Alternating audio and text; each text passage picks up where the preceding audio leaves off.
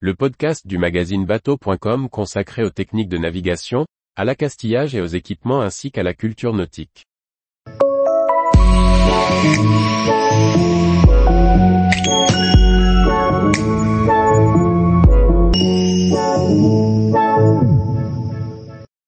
Un navire sonne quatre fois en me rattrapant. Que veut-il signifier? Par Sébastien Barra-Vassar. Un navire me rattrape par derrière et m'avertit par un signal sonore, deux sons longs et deux sons brefs. Que veut-il me dire? Réponse A.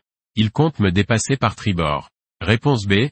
Il compte me dépasser par bâbord. Réponse C. Il me demande de m'écarter de sa route au plus vite. Les signaux sonores sont utilisés en mer pour communiquer entre navires.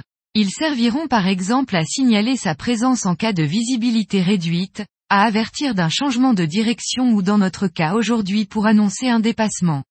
À chaque situation correspond son signal. Pour faire ces signaux sonores, il convient d'utiliser une corne de brume. Certains grands navires émettent leurs signaux sonores grâce à une cloche ou un gong. Certaines balises sont elles aussi équipées de cloches. Le règlement international de prévention des abordages en mer ou RIPAM, fixe les signaux sonores en usage en mer, afin qu'ils puissent être interprétés par tous.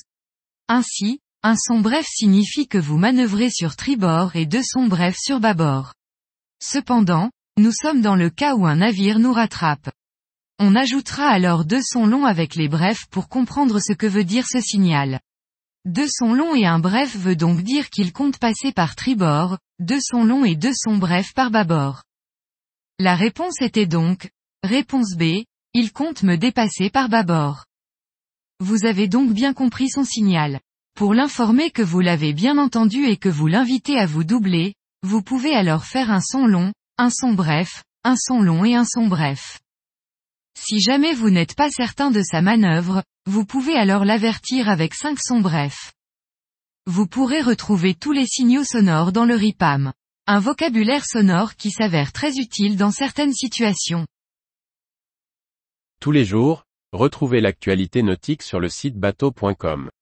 Et n'oubliez pas de laisser 5 étoiles sur votre logiciel de podcast.